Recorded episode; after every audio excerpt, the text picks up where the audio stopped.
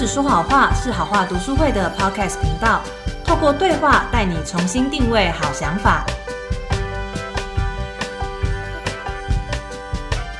嗨，大家好，我是菲比，欢迎大家收听好话说书。嗯，读书会已经有一阵子没有录节目了，那今天我们要跟大家分享的这第六本书呢，还特别邀请到了书的作者来亲自跟我们分享。呃，他的名字叫做吴佐入。嗨，嗨，菲比好，然后呢，各位听众好，那我是作家吴佐入。好，那今天这本书的书名叫做《两千七百万的祝福》，但在说明这本书之前呢，我想要先问吴佐入一个问题，因为你的名字太特别了，你可以解释一下为什么是这个名字？好，因为其实即便是这个书里面有写这个作者介绍，但是还是几乎每次遇到一个新的人啊，他都会想要问问看，说为什么要是写这个笔名？嗯，那这个笔名的话，其实最早其实是国中的时候，当时布洛格非常的流行，几乎班上啊，可能六成以上的人啊，都会有一个属于自己的布洛格，相当于现在的脸书跟 IG 这样。那我给自己取这个笔名的原因是啊，有点像是把自己喜欢的字词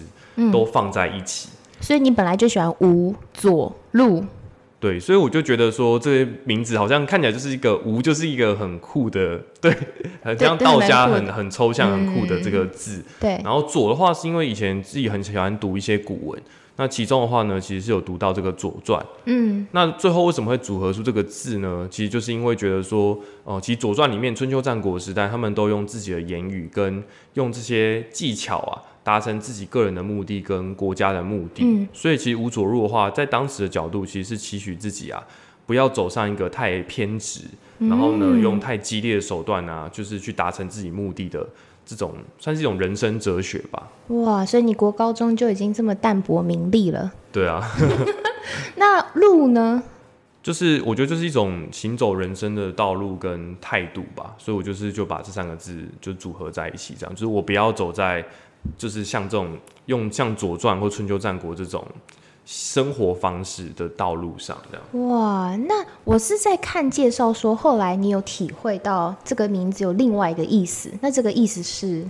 哦，这个意思的话，也是像在写这本书的时候，是已经等于说我已经在大学的时候开始接触信仰，到现在是十年的时间。嗯，那因为拥有基督教的信仰，然后等到自己开始想要透过。再次的去用这个笔名去写作啊，记录自己生活感触的时候，才突然发现到说，哎，其实这个无左啊，从英文的意思啊，就是 no left，那反之呢，就是 only right。对。所以我觉得是透过这个笔名啊，期许自己呢，在往后的人生当中，可以没有留下任何遗憾的，唯有走在正确的道路上。所以其实这个吴佐入这个名字啊，它并不是一个一个名家姓，而是完整的三个字这样。哇，我觉得很神奇，就有点像是国高中呃，因为一些因素然后取的名字，然后没有想到长大之后却找到它真正的含义。对。哦，很神奇。好，那今天这本书不只是作者的名字很有趣，其实我觉得连书名都非常吸引人。因为我在呃有一个新书介绍上的时候，看到这个作者说，两千七百万的祝福其实不是我们想的，就是真的那个祝福。这两千七百万其实是他们家大概有长达十年来的负债的数字。所以那时候我就很好奇的是，怎么会有人把这么庞大的债务当成是一种祝福来看待？所以今天就特别想要邀。请作者来跟大家说明这本书的内容。嗯，没有错。所以我觉得像呃两千七百万，就像刚才的笔名一样，也是以前发生的事情，然后等到隔了十几年之后，才突然赫然体会到说这个笔名的价值。那我觉得两千七百万的话，就是以前家里面有长达十年以上的时间呢，都是持续背负着这个两三千万的这个负债，然后呢就是高居不下这样。但最后呢，反而是在后来，因为这个可能一些转机的关系啊，让家里面的债务在一夕之间呢都可以被解决。嗯，但是在负债期间当中，以前我自己还是还小，然后家里面背负这个负债的时候，就会觉得说它是一场苦难跟很辛苦的部分。但是我觉得，因为哦接触到教会之后，其实常信仰上引导我们说，要正确的去思考，以及要学习怎么样用更高的格局去看待这件事情。嗯，所以后来发现说，其实。这当然是一段这个有点苦难啊、狼狈不堪的这个生活经历。对对，但是根本来看，就是发现说，其实从里面我学习到了很多人生的养分，并且呢，让我持续使用的这些价值观啊，来前进这样。好，那其实我在看这本书，还有包含作者写的前言的时候，我觉得蛮有趣的。因为我原本看书名，我以为他是要告诉我，就是他们家是怎么解决这个庞大的债务，但其实不是，他是把他三十岁之前的人生所遇到的一些感动啊、有趣跟激励人心的故事，然后把它记录下来。那我觉得这个作者本身是一个吴佐路，本身是一个蛮。让人可以感到温暖的人，因为他其实是希望他写的这本书的内容，也就是他这些人生点滴的记录，可以带给其他人一些启发。也许这些人是现在正在遇到一些困难或辛苦，那也许透过他的故事，你可以产生一些更正面或是不一样的想法。嗯，对，就其实就像刚才主持人所说的这样子，我自己呃在书中当中当然是既有这些故事，那同时的话，就像刚才讲到的部分是。哦，不论是负债也好，或者说我觉得它是一份祝福也好，其实这些事情都实实在在发生在我的生活当中。那进一步的，为什么我会想要把这些故事记录下来，包含家庭的故事啊、爸爸妈妈的故事啊、创业的一些点点滴滴，为什么想要把它记录下来呢？就是我很想要去思考说，为什么我会得到这份这么宝贵的祝福？我是凭什么可以拥有这么多？呃，这么大的这个祝福跟恩典，在我自己的生命当中。那进一步的，在呃书的后半段当中，其实更想要探讨另外一个内容是，已经得到祝福之后，我们要怎么样去延续这个祝福？嗯，对。那其实我在看左路的这个文，就是文章的时候，我觉得可以感觉到你小的时候，可能家庭有这样的负债，就是在你还没有信仰之前，其实你的想法也是比较负面的。然后有很多就是可能不开心的想法跟经历，但是这本书就是慢慢的看到最后，因为呃，就是跟大家说一下，它其实这个故事分成四章，然后每个章节虽然是在讲不同的主题，但是其实是有个时间脉络的，所以从第一章开始呢，会从他的小时候，然后家庭的状况跟父母的关系开始讲起，那越到后面的话呢，就会开始讲到债务怎么解决，以及他后来上大学啊、研究所，甚至工作之后的所。经历一些事情，我觉得很有趣的是，可以看到你整个成长的过程跟脉络。嗯，然后就发现，呃，左路可以成为从一个可能比较没有自信，或是比较呃郁闷的小孩，然后成为现在是一个很开朗，然后很温暖，很愿意给人付出。所以我觉得，其实大家在读这本书的时候，呃，一定可以得到蛮多的力量的。对，那你要不要来跟我们说说看，就是这四个章节分别的主题跟核心内容是什么？嗯。就像刚才讲的，我自己开始在写这本书的时候，最先遇到的瓶颈其实是，如果我只是把我发生过的故事按照时间顺序写下来，那看的人就会觉得说啊，你你很幸运啊，然后你很棒啊，那么到底能够得到什么样的收获？所以后来我觉得是能够在今年顺利出版这本书啊，也是自己重新组织了一下，想出了这四个章节。哦，那这四个章节的话，有一个蛮大的特性就是。前面的章节啊，观察的比重比较多。对。那到后面的章节啊，第四章的时候呢，是我实践跟实际执行的东西比较多，那观察的比重会变得很少，这样。没错。嗯，而且我觉得透过你的文章可以看出来，你是一个心思细腻，然后很懂得观察，然后深入思考的人。对。那呃，我这个四个章节名称也蛮有趣的，因为我自己也蛮好奇，像。呃，它分别是从第一章叫做“痴痴的爱”，然后第二章是“辛苦却幸福”，第三章叫做“萍水相逢”，而第四章是“实践英雄”。其实，因为你知道，因为我在看这本书是晚上九点，那时候肚子很饿，所以我对于第一章特别有感触，因为它讲到了太阳饼、泡面，还有 很多食物。嗯，你要不要从第一章来跟我们讲一下，为什么你会这样取这个章名啊？然后这个章节到底想要告诉我们的是什么？好，听众朋友可能如果只是听那个名词的章节介绍，可能听不出来。就是，但是实际上在生活当中认识我的人，就会知道我是一个对双关语跟谐音字呢重度着迷的人。这样，痴痴就是白痴的那个痴，也可以就是双就痴情的那个意思。哦，不是白痴，痴情。对，痴情的 痴，痴情的爱这样子。那其在这个书当中写的是跟吃东西的吃，对，跟吃东西有关的，在吃的过程当中发现到。自己父母对自己的关心啊，或者是在自己生活当中所发生的幸运的事情，那我觉得就是当我要做出改变之前呢，很多时候现代人会急着说啊，我现在要成为一个工程师，成为一个新创公司的老板。对大家只是先思考这个目的地，对，可是却忽略一件事情，就是我我是一个怎么样子的人。嗯，对，所以在这个吃吃爱这个章节当中，我想要介绍的是，当我想要更认识自己的时候，除了一些专业的咨询啊，一些测心理测验之外，其实很简单的是可以从你喜欢吃什么东西这件事情，就可以去更好的认识你自己。哦，对，因为像在第四，就是这个章节里面的第四个故事，讲到太阳饼的开头，我觉得写的还蛮有感触的。因为他说，就是在他成长过程中，有些食物在不知不觉当中就成为他用餐的选择，就首选，然后是成为他的最爱。那一个人爱吃什么食物，他原本认为是按照这个人的味觉还有第一次品尝的印象，但是他长大之后却发现，喜欢吃的食物其实多少都跟你的成长背景的影响是有关系的，所以他就特别举出了三个有意义的食物，而且我觉得其实看起来还蛮感人的，因为这当中这三个食物都跟他跟爸爸或是妈妈之间的感情可以看得出来，彼此亲子之间的互动，还有那个。呃，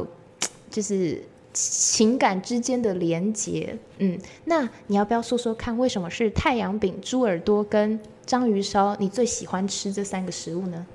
哦，这三个食物的话，我觉得是在生活当中，可能从小到大，它并不是一个常态，可能每周都会吃到的东西。所以其实我，但是我遇到的时候呢，我就会不自觉的去选择这个东内容。嗯，就像太阳饼的话，是当时自己的姐姐。因为考上大学，从台南呢去台中这个读大学，然后所以也因为去读大学关系啊，有时候他带伴手礼回家，或者是呢家人就在呃连接放假的时候，我们就去台中找他玩。所以在过程当中，就是因为有这个机会，更认识了台中，然后也觉得当时因为家里面负债很多嘛，所以其实不太会有什么生活的娱乐。嗯，以着以着拜访姐姐的名义去了台中。其实，即使是很台中人的日常会看到的东西，对啊，我台中人，对，我都不想吃太阳饼。对，所以我就觉得，对对，当时我来说，这是一件非常新奇有趣的这个东西，所以象征的这个太阳饼这个意象，就一直停留在我的脑中这样。但其实现在大家可能比较来台中是吃凤梨酥吧？但凤梨酥现在全台湾都有了啦。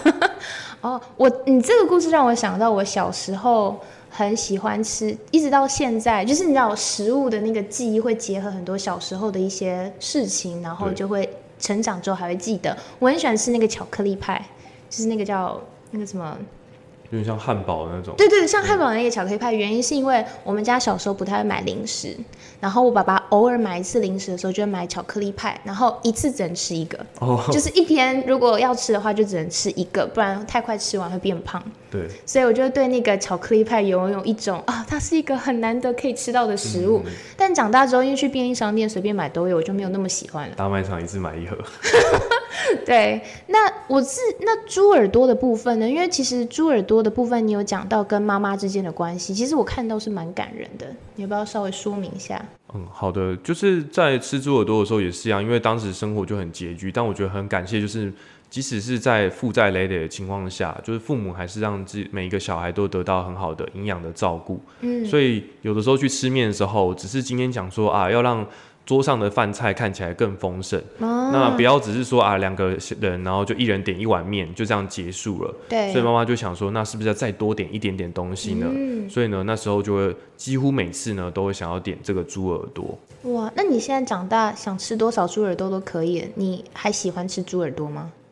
还是会，但是而且我又觉得那是一个像吃面店的一个体验，就像我讲，其实说。哦，不论是章鱼烧也好，这也不是你每天都会吃章鱼烧，但是你遇到的时候会产生这个灵感跟感觉，生活的记忆呢，会让你引导你不知不觉去选择这个食物，这样。对，说到章鱼烧，我觉得最感就是让我觉得最感动的是，妈妈都会说，因为她在。小的时候要补习，然后离开学校，呃，晚自习离开学校的时候都很晚了，所以妈妈就是说她想吃宵夜，然后找他一起去买章鱼烧，但他却发现大部分的章鱼烧都是他自己吃掉的，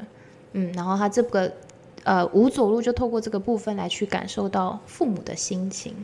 嗯，你你观察蛮入围的，这是你长大之后才发现，还是你在吃章鱼烧的时候就有发现的？以前的话其实就会了解，但是我觉得哦，像我自己以前在。还没有接触信仰之前，我觉得自己是常常有有得到很多生活的感动跟感触，但是我不知道怎么样把它表达出来。哦，所以以前很多人问我说啊，你喜不喜欢这个东西？我通常会讲还好跟不喜欢，哦就只有这两档。但是其实这个还好跟好，它是有很多不同的层次跟不同的对，就是等级的这样。我发现其实蛮多人，就像刚刚被问到问题的时候，也都是这样回答，是因为他们可能还没有更深入的去分析，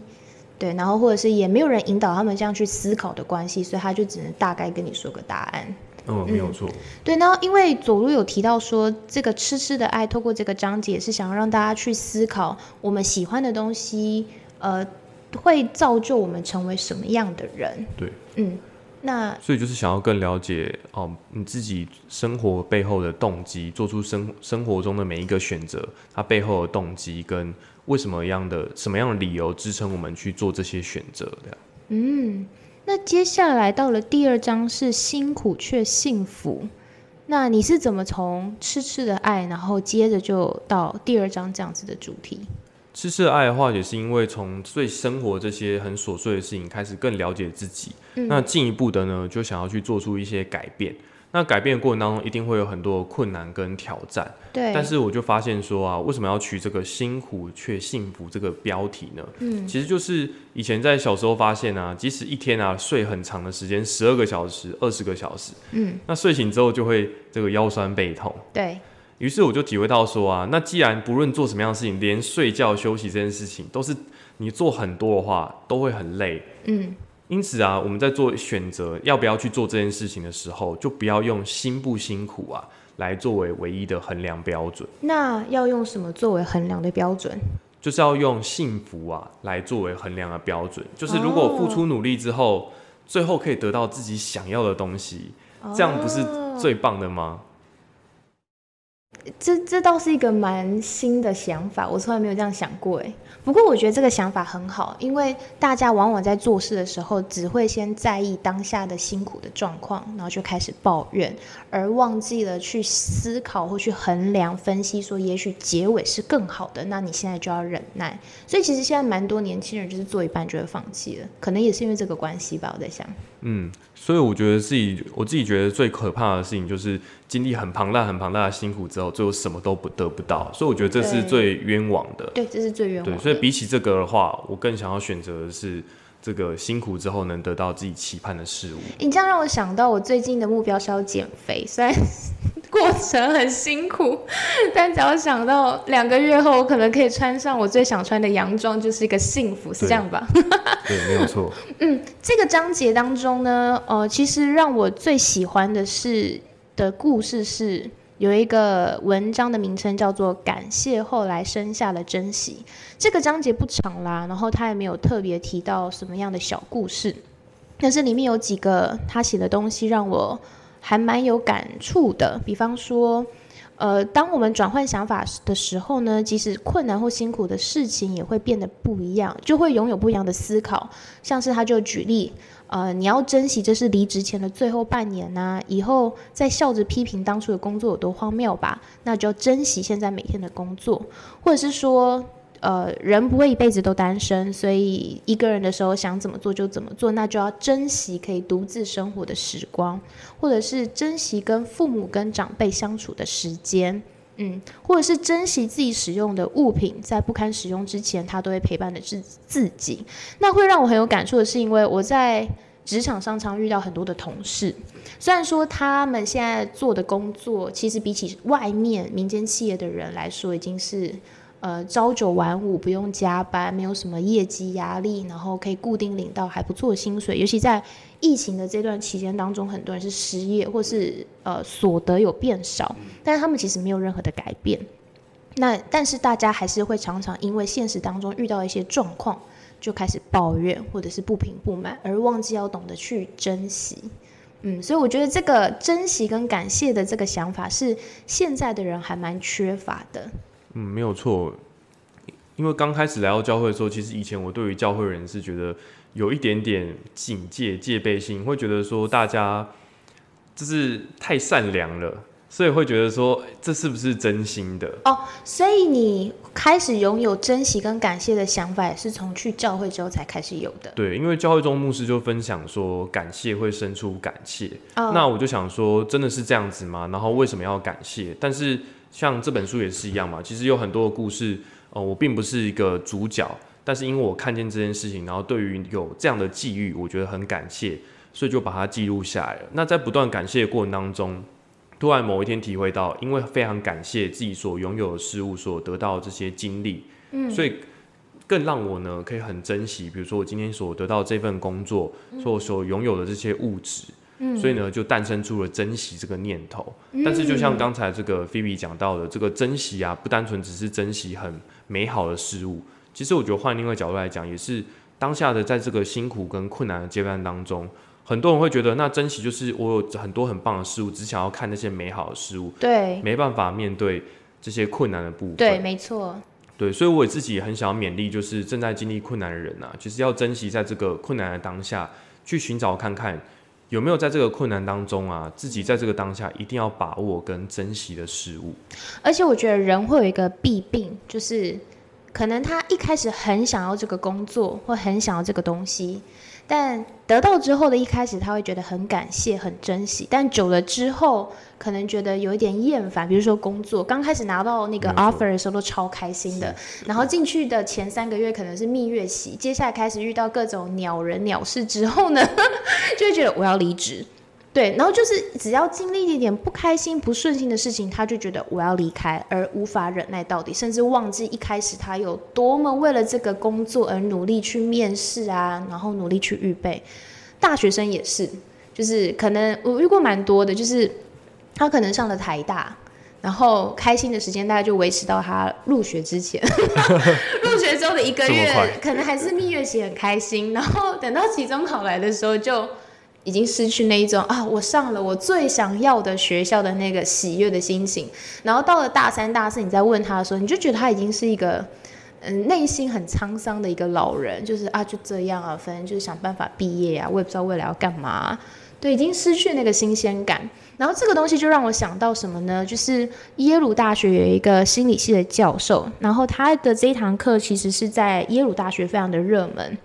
那基本上耶鲁大学当中，每四个人当中就有一个人会去上他的这堂课。他这堂课在讲的就是人为什么没有办法常一直维持开心跟幸福的感觉。其中一个点就是我们得到之后呢，然后因为它变成一个常态，视为理所当然。对，你就有一点习以为常，然后久了之后就不觉得它很珍贵跟宝贵，之后你的开心跟幸福感就会越来越低。就他就说，很多进入耶鲁大学的学生，刚拿到那个 admission 的时候，就是尖叫啊，超开心的。然后进去之后的第一个学期之后，就觉得很想自杀。对，很想死，或者是啊，就是我我就是一个什么乳蛇之类的，所以我觉得我蛮喜欢这个章节，是因为呃，我觉得左路有把这个一个很珍贵的一个想法，然后写出来，然后让大家也可以用这样的思考来去看待自己每天的生活跟人生，嗯，我觉得是蛮棒的。好啊，那接下来是第三章，第三章是萍水相逢。那左路要不要说说看这个章节呢？好的，那前面的话，痴痴爱跟辛苦却幸福啊，第一个是了解自己。那辛苦却幸福呢，就是要帮助我们正确去看待一件事情的价值。那同时呢，也是看了解自己是一个很有价值的人。那进一步的呢，其实要做的改变是，我也很有价值啊。可是同时呢，我们会因为自己很有价值啊，而看清别人的价值。哦，所以在萍水相逢里面呢、比较多想要记录的是，在我自己成长的过程当中所遇到的这些宝贵的人事物，我体会到、啊，他们是很有价值的，然后他们身上的一些很棒的特质、很美好的这些个性，我想要把它记录下来，就放在第三章当中。这让我想到我在这个礼拜在教会听到的话语是，刚好这个主题就是要体会自己跟他人的宝贵跟价值，所以我们看待自己跟看待别人的时候，应该要看着他们的优点来去对待，但是我们往往很容易看到的是自己的不足，同样的，我们也很容易去看别人的不足。对，对，所以这个章节这样听起来其实是还蛮应该是蛮丰富的一个章节啦。对，对我自己在看的时候是看的还蛮津津有味的，因为他提到很多他在教会里面所遇到的各种人事物，以及可能这些人的故事，然后带给他的体会跟呃想法。嗯，那最后一章是实践英雄，对，这又是需要很多时间石中剑，对，他的石剑是石头的石，对，石头的石，然后呃那个宝剑的剑，宝剑的剑，石中剑，所以你是亚瑟王吗？是这个梗吗？哦，不是，这个话也是字面上可以理解的，这个双关语谐音字这样子。哦，因为实践英雄，大家最常提到就是实际执行，然后去执行一件事情的这个实践。实践啊，实践大学的实践。对，没有错。但其实为什么要特别挑石头宝剑这两个字的原因，是因为在教育当中啊，其实总长牧师就曾经也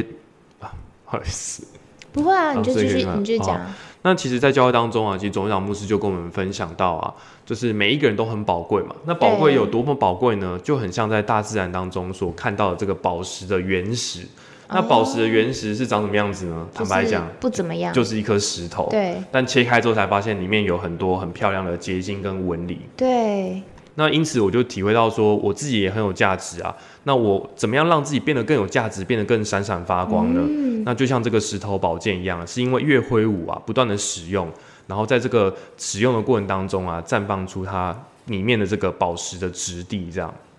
所以你把自己比喻成是宝石。对，也从这个角度来讲，就是呃。然后进一步的就是呢，为什么我觉得在教会当中所分享这个内容，跟一般我们所想的这个开发自己的外在才能很不一样的部分是，嗯，外在才能都是想着我想要在外面加加上什么样的技能，什么样的这个额外的那个能力这样。对。但就像是你还是一个石头的时候，不论你把它放在你的脖子上，放在你的手上，它都是一个很累赘的东西。嗯。所以我觉得在听到牧师这样去分享的时候，觉得非常有趣，就是。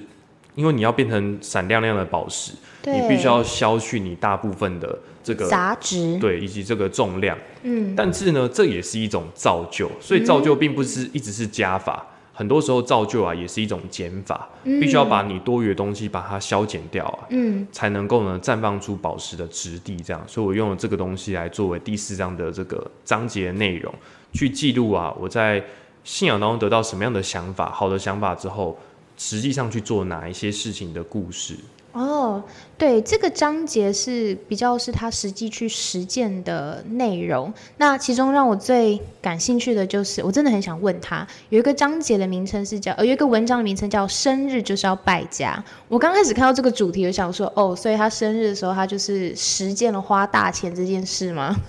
对，但是其实。他那天是有花钱，也花不少钱，但他花钱的对象不是他自己。在这边是提到说，他那时候虽然是上研究所，而且也不是说有很多的钱，但是他在生日那一天呢，他却买了发热衣跟绒毛外套给在火车站附近的街友，然后甚至还去买了很多的热食，然后请这些街友们吃。我看完之后就觉得这个人真的是太伟大了。对，你怎么会想要做这么样的一件事？哦，在自工服务里面，我自己会告诉自己说啊，有两个两个区块，一种是服务，另外一个其实是在服务的过程当中去学习。因此，我自己会很想要去做这种照顾街友的事情啊。其实我会觉得说，我自己也比较大的比重还是学习，那能够帮助他，也许就在那一天当中。我能稍微照顾他们一点点，但是，毕竟我不是长时间投入在这种公益性质的这个服务里面的人。哦，所以你哦，所以其实你不是每天都在帮助街友的那种人，你只是那一天刚好有这个契机，然后得到这样的感动，然后并且我很想要从中去学习，说，哎，我这些在服务别人、照顾别人的人，他的心情是什么？因为，哦，我可以看到，就像是过去其实家里面负债累累。但其实我的父母是很热心，并且愿意去照顾那些流离失所的人。对对，所以我也想要知道说，哎，当你自己很困窘的时候，为什么你还愿意去跟别人分享自己所拥有的东西？我想要知道他们的心情是什么，也很想要成为跟他们一样的人。那我能做的这个微小的第一个改变，就是从这个小小的尝试里头去照顾街友过程当中，想要去获得那个心情，去获得那个感觉。嗯，我觉得这是蛮难能可贵的，因为可能小时候有经历就是家里的经济比较拮据的这个状况，然后反而让你或是你的父母拥有更多同理心，可以去理解其他辛苦可怜人的心情。所以就会愿意付出，但是也有人他可能以前就是穷怕了、穷惯了，之后变得他非常的小气，也是有这样的人啦。所以还好你是走在正确的路上，无左路嘛。走在大方的路上。对对，走在大方路上。对，那为什么是特别要选在生日这一天？我我是蛮好奇的是这个啦。哦。其实，在故事当中，我觉得有一个隐藏的时间线，就是跟生日这件事有关，这样对。所以，菲比的发现的这个玄机，这样其实故事当中里面有很多一直提到生日这件事情。像书的刚开头，在我年纪很小的时候，我常常会觉得说，因为我们家里面不庆祝任何的节日，也不过生日，所以也间接让我自己觉得说，我好像我是一个。不太重要的人，或者说我不是一个很有价值的人，所以有一阵子是我看看扁自己的价值，也觉得说是不是因为啊家里经济这么辛苦，然后我也是一个小朋友，就是想吃想喝啊，然后会跟同学之间比较谁的玩具啊，穿什么衣服啊，其实会有这些想法，所以也会觉得有点自卑，就是对父母来说很对父母很抱歉，就是觉得为什么我生下来之后，对父母来说是一个。累赘，然后我自己好像对同才之间来说也没有特别的突出，嗯，对。但是因为我从前面几个章节当中提到嘛，我正确了解自己的价值之后，我也很想要呢，透过生日这天开始的做出的这些改变啊，嗯，去更肯定自己的价值，并且找到呢。这个突破自己个性的这个出口在哪里？嗯，生日哦，是这个意思。不过我真的觉得你小时候想太多了。我相信女生啊，可能过了三十岁的时候就更不想过生日了。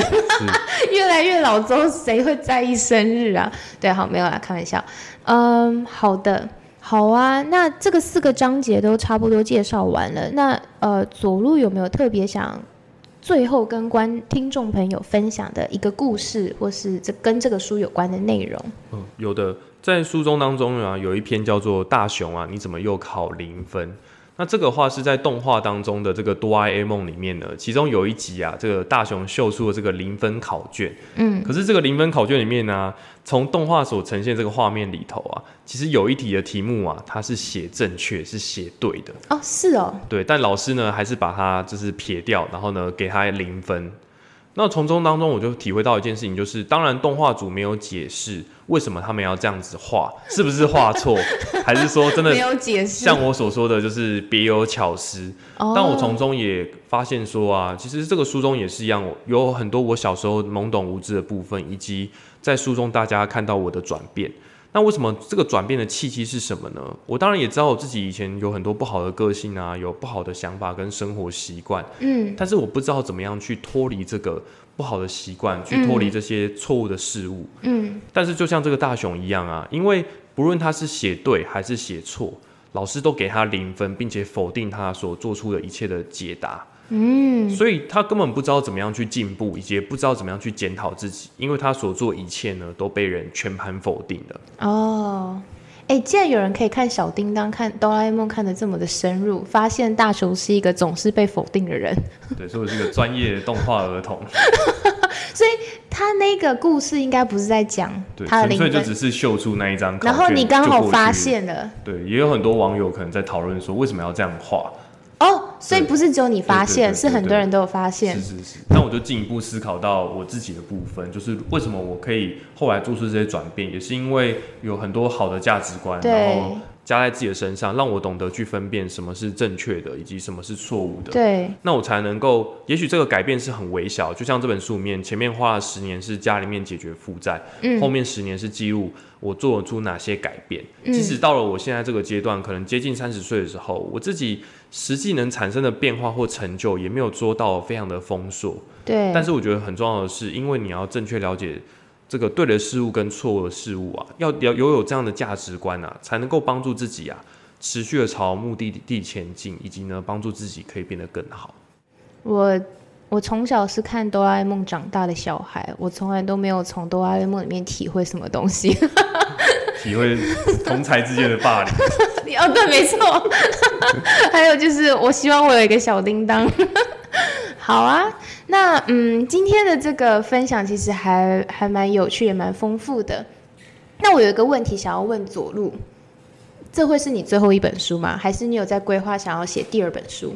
哦，这次出版之后，其实有得到蛮多呃读者啊或身边亲友的这个很很好的回馈，甚至其实自己的父母，然后自己的兄弟姐妹看到这本书的时候，他们自己也是蛮感动，甚至有，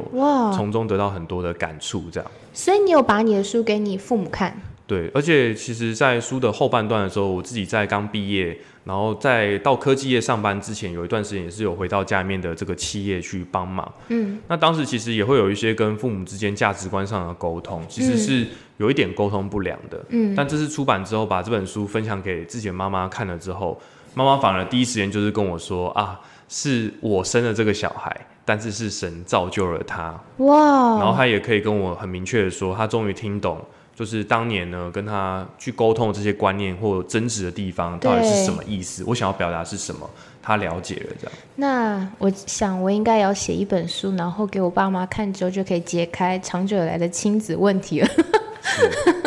哇，那呃，那你有在规划写第二本书吗？哦，因此呢，就是进一步的，我是想要把书中当中讲到一些抽象的这种情感的能力。嗯，那我觉得这种东西是可能以前大家会想说，我要开发自己的话，就是要学一些额外外在的技能。嗯，那同时也从这本书当中发现，我自己有学习了很多抽象的或内在的这种情感的能力。嗯，我希望在下一本书当中可以把这些抽象的情感能力更具体的写下来，就是哦，怎么样去培养这个情感能力，以及呢，当我拥有这些抽象的情感能力之后。哦，我经历了什么样的故事，或发挥了什么样的，解决了什么样的问题？就像其中书中当中其实有很大一个主头，就主像书中有一个很大的主轴，就是像主持人刚才讲嘛，就是修复关系。对，所以我也觉得这个能够修复人跟人之间的关系啊，其实也是一个很重要的技能。对，然后我也很想要把这样的技能呢，在新的下一本书啊，这个构想啊，把它更系统性的把它写出来。你刚刚说的抽象的情感能力，像是哪些？哦，像是啊，呃，开心的能力啊，感受喜悦的能力，嗯，然后呢，感受悲伤的能力，嗯，修复人跟人之间的关系，我觉得这些都是现代人，或是呢，要融入社会的一个很重要的技能。哎，真的，你知道我这个礼拜就在思考一件事情，我从我的工作上体会到，就是我有不同的同事，然后呃，有一些人他的学历可能非常的好，可能台大毕业啊，不管就是然后硕士或出过国，但我后来体会到的是。呃，真的是个性大于你的脑袋，再来大于你的学历。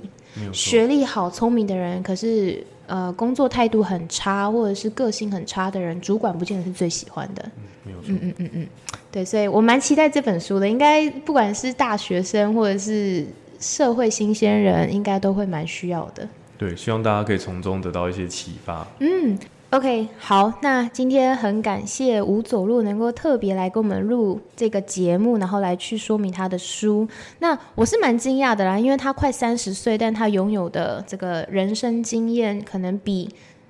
比很多年纪更大的人还要更丰富，然后更精彩。更不用说，就是他透过这些人生经验，他所得到的体会，能够去跟别人分享，也让别人可以有所启发。那我相信，可能有很多听众会很。想要听他说更多，或者想要听他更呃，或是跟本人见面，然后更多的来去听他聊聊他的人生故事，那会有这个机会吗？哦，有的。好，谢谢 B B 的刚才的肯定，这样子。那接下来的话呢，哦，出版社有安安排了几场，就是新书的分享会跟作者的见面会。对。那其中一场的话是七月九号在台南。那台南话是在这个乌邦图的书店，那这个书店的话呢，它有两个分店。那我们这次选的是全新的，在刚开幕的台南总图旁边的这个乌邦图总图店，这样。他连地址分店都讲得很清楚，哈。对，因为在台南，我觉得之前有发生过很多悲剧，就是大家同一间店有两个位置。哦，走错是不是？对，而且是那种吃喜酒的婚宴会馆，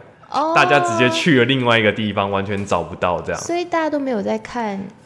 资讯看得很仔细吗？而且因为乌邦图它以前已经开很多年，然后比较有名的是安平店，是大家都知道的，所以他一想到乌邦图，大家想哦安平那一家。但如果这次是全新的，在总图，在新营台南新营的这个新的这个乌邦图总图店这样。